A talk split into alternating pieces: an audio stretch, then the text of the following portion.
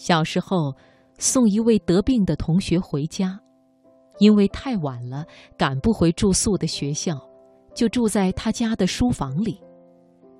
他父亲是搞音乐的，我睡的沙发被顶天的书柜包围着，里面都是有关音乐的书，黑暗中像壁立的石崖。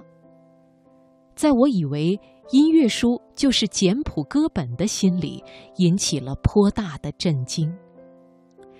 后来我结识了一位学化学的朋友，才知道，这世界上有关化学的书可以拉几个火车皮。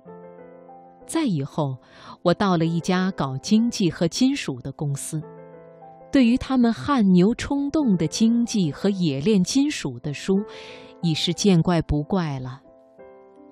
世上的行业越分越细，有关的书就越来越多。古代的诗人说，读万卷书的时候，全世界书的总量大约还是能够被统计出来的。现如今信息爆炸，书的总量肯定是一个天文数字，再也没有人敢去计算了。那么，面对着恒河沙数一般的书，该怎么读呢？朱光潜先生说过：“任何一种学问的书籍，现在都可以装满一个图书馆。其中真正绝对不可不读的著作，往往不过几十部，甚至几部。那么，如何在这浩如烟海的书中，找出那些最优秀、最值得一读、最对自己脾气的书呢？对于以前的书。”我们好歹还有时间，这只公正的胳膊可以依傍；风起云涌的新书更令我们双眼迷离。万般无奈之下，我总结出了几点择书的诀窍，平日是绝不敢对别人谈的，恐遭人批判。今天斗胆写在这里。第一，不看最新的书。最新的不一定是最好的。我不愿意做第一个吃螃蟹的人，心地很是自私，愿自家在暗处躲着，看别的英勇的人们去吃，然后注意的听其中有志之士的言语，待人家说好，这才找了来看。这样做的好处是可以节省自己的时间，避免无谓的消耗；坏处。则是当别人津津乐道某一部书坛新秀时，自己却丈二和尚摸不着头脑，一派混沌。议论时，若是那一瞬诚实心理占上风，就鼓足勇气说自己还没有读过；而当虚荣占上风时，就哼哼哈哈的敷衍几点从他处识得的雅慧，遮掩自己的落伍。第二。不相信书评，这一点也是积攒了很多教训才得来的。早先是信的，而且不是一般的信，真是信的忠心耿耿。听人说了哪本书好，便千方百计买了来。但是很失望了几次以后，就渐渐的狡猾起来。鉴于会买书评的消息时有见闻。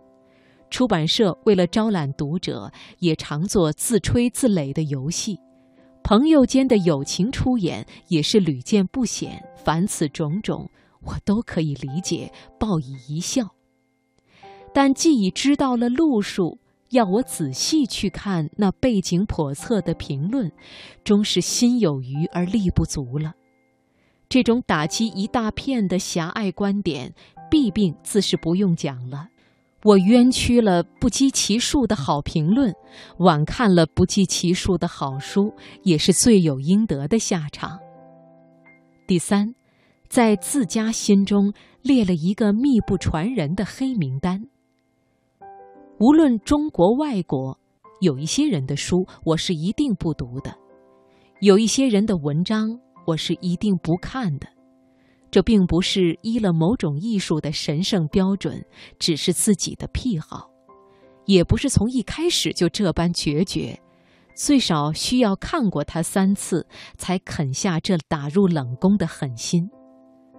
我对任何一种第一次接触的风格或领域都格外认真，仿佛对待一块挖自深山的宝玉是慎之又慎的。倘若不喜欢，一定是责怪自己的浅薄，无法理解其中的微言大义。第二次读时，就换一个更舒适的姿势，寻一个更安宁的时间，酝酿一个更清明的心境。倘若还不热爱，第三次就需要正襟危坐、殚精竭虑、如履薄冰地皱着眉、咬着牙思索着读下去。但是事不过三，倘若最后还是看不懂、不喜欢，我便一边咒骂着自己的弱智，一边痛下决心，含泪同这位旷世奇才告别。除非将来谁告诉我，这位天才发生了翻天覆地的变化，我才有胆量重试一遭读他的书。一般情形下，那黑名单是终身制的。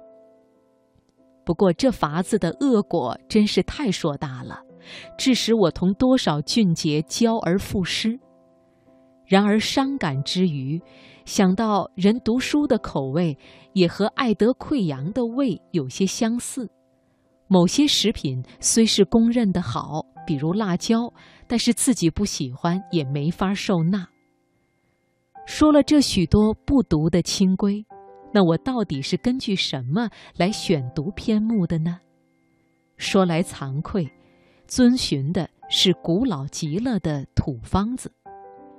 这就是有学识、有肝胆、不媚俗、不功利的师长与朋友的口口相授。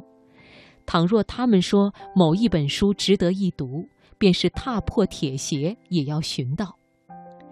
再有就是独自在书海乱翻，捡到一本，先像化验游泳池水是否清洁一般，任意取几个样，把书翻开，随便读几段，然后再看结尾。